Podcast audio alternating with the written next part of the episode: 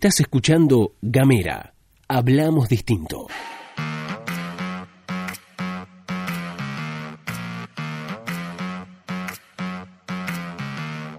Hola, ¿qué tal? ¿Cómo te va? Bienvenido, bienvenida, bienvenida una vez más a la pastilla de Gamera. Mi nombre es Luz Escarpati y como siempre me acompaña Gastón Lodos. Hola Luz, hola a todos, todas, todos quienes están escuchando. Los recibimos con esta voz de aislamiento. Ese es el estado en este momento de quien les habla. Así que, bueno, estamos en una pastilla de Gamera en condición de aislamiento. Pero las noticias igual están.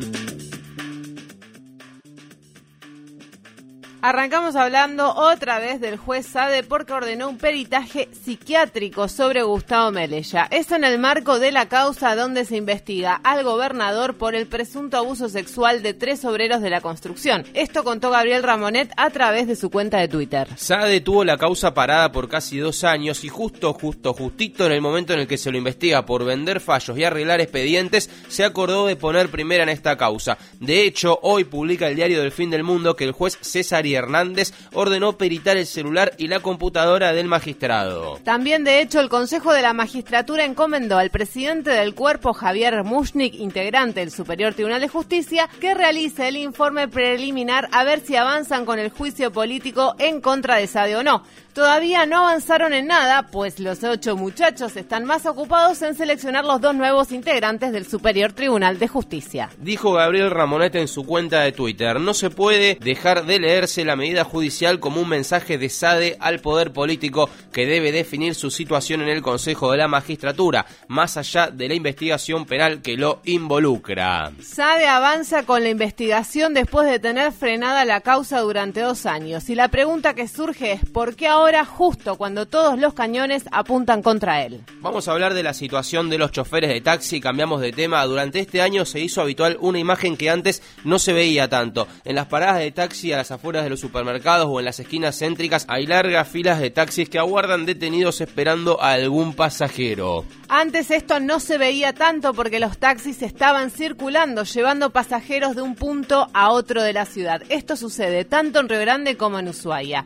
El diario Provincia 23 hoy recoge declaraciones del secretario general del Sindicato de Peones de Taxis, Andrés Rosas, quien expuso la situación del sector. Plantean falta de controles del Estado, que hay entre un 70 y un 80% de la mano de obra en eh, situación precaria, ingresos por debajo de la línea de pobreza y que no pueden acceder a la obra social o asignaciones familiares de ANSES. La recaudación estos años bajó muchísimo y un chofer está llevando a su casa 15, 18, 20 mil pesos mensualmente en el mejor de los casos, esto lo dijo Rosas. En Río Grande, desde el sindicato, aspiran a una modificación de la ordenanza en el Consejo Deliberante que fomente el registro de los trabajadores. Y hablando de los trabajadores, vamos a hablar de la situación de Ambassador, porque el juzgado de trabajo número 2, a cargo de Marcelo Magnano, hizo lugar una medida cautelar presentada por los trabajadores pidiendo que se suspendan los despidos en la empresa metalúrgica. Es la tercera vez que la justicia falla a favor de los trabajadores de Ambassador. Anteriormente,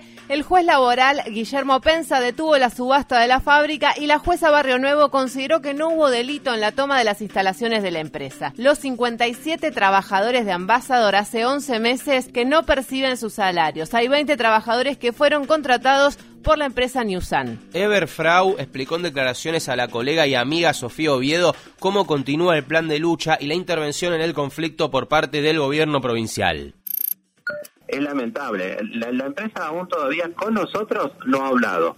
Entendemos de que el gobierno provincial está eh, hablando y negociando no solamente con Ambassador, sino con otras empresas del rubro, del rubro industrial dentro de la provincia de Tierra del Fuego para poder generar alguna solución, eh, por así decirlo, temporal o provisoria por este año y parte del año que viene. Eh, y bueno, y eso nos involucraría a nosotros, los trabajadores de Envasado Sabemos que esto está sucediendo y esperamos tener algunas novedades dentro de esta semana. Pasamos a las nacionales porque el gobierno anunció que van a destinar 22 mil millones de pesos para el pago de un plus de fin de año a beneficiarios de la asignación universal por hijo, que en promedio será de 12 mil pesos por grupo familiar. En un comunicado, la ANSES informó que la medida va a beneficiar a cerca de 3 millones 300 mil niños, niñas y adolescentes y 2 millones 300 mil familias. Así que bueno, esto se conoce unos días después de que el gobierno Nación anunciara que no va a dar el IFE 4. Así que esta es la situación. Se va a dar este plus de 12 mil pesos por grupo familiar. Vamos a otro tema. Dale, vamos a otro tema porque hoy 17 de noviembre se trata en diputados el proyecto de aporte solidario extraordinario de las grandes fortunas personales o impuesto a las grandes fortunas como lo conocemos todos. Como ya dijimos en reiteradas oportunidades, alcanza a unas 12 mil personas sobre 44 millones que viven en Argentina con un patrimonio personal superior a 200 millones de pesos y se estima recaudar unos 300 mil millones de pesos. Va a ser una sesión larga y muy pero muy picante Sergio Massa convocó a la sesión, perdón, para las 11 de la mañana, pero se estima que puede llegar a durar más de 12 horas por la cantidad de oradores anotados. Juntos por el Cambio adelantó que va a votar en contra y la izquierda anunció que se va a abstener y acá ponemos un punto, porque después de que el diputado Nicolás del Caño anunciara la postura de la izquierda, muchos, muchas salieron a matarlo. Escuchamos cómo es habitual que la izquierda le hace el juego a la derecha y nosotros no vamos a hacer afirmaciones acá, vamos a hacer una pregunta. ¿Se atacan los argumentos o se atacan a las personas? La izquierda plantea varias cosas. Por un lado que el aporte no debería ser por única vez, pero sobre todo hace hincapié en un punto muy específico del proyecto, donde dice que un 25% de lo recaudado se va a destinar a programas de exploración, desarrollo y producción de gas natural, actividad que resulta de interés público nacional. Esto es un textual del proyecto de ley. Desde la izquierda apuntan al método de fracking, que utiliza 45 millones de litros de agua potable por cada pozo, contamina el agua, genera temblores y fugas de metano, sin contar con el terrible impacto a hectáreas y hectáreas de tierra. Entonces, saquemos la cara del caño y las siglas FIT y veamos que el 25% de lo recaudado va a estar destinado a esa actividad. ¿Estamos de acuerdo igual? Ahora, el problema de la izquierda y del mundo en general es que las cosas suelen ser más complejas y en una partida de ajedrez las negras también juegan y la actividad minera ya se lleva adelante, avanza y mueve dólares de acá para allá y anda a decir a las provincias que tienen potencial minero que no ocupen esa mesa, que expulsen esos miles de millones de dólares y que tiren por tierra los miles y miles de puestos de trabajo que se sostienen con la minería. El propio presidente en campaña y después dio el visto bueno a la minería. Necesitamos los dólares y el gobierno nacional impulsó la Mesa Nacional Minera a través del Ministerio de Desarrollo Productivo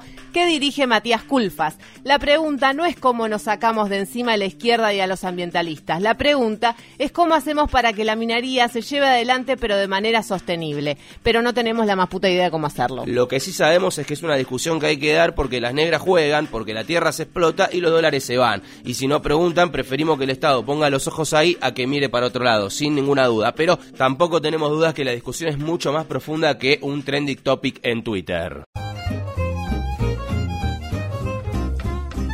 Ahora sí, nos vamos, nos despedimos. Esto ha sido todo por hoy. Recordá que si querés recibir los contenidos de Gamera, podés mandar un mensaje de WhatsApp al 549-2901-502990. Aquellos que escuchan Gamera Nacional en Radio Nacional Ushuaia, bueno, obviamente, como decíamos al principio, estamos en estado de aislamiento, con lo cual no estaremos yendo de cuerpo presente a la radio. Sí habrá contenidos de Gamera en ese horario, pero nos pueden encontrar, como les decíamos, en el WhatsApp. Hasta la próxima.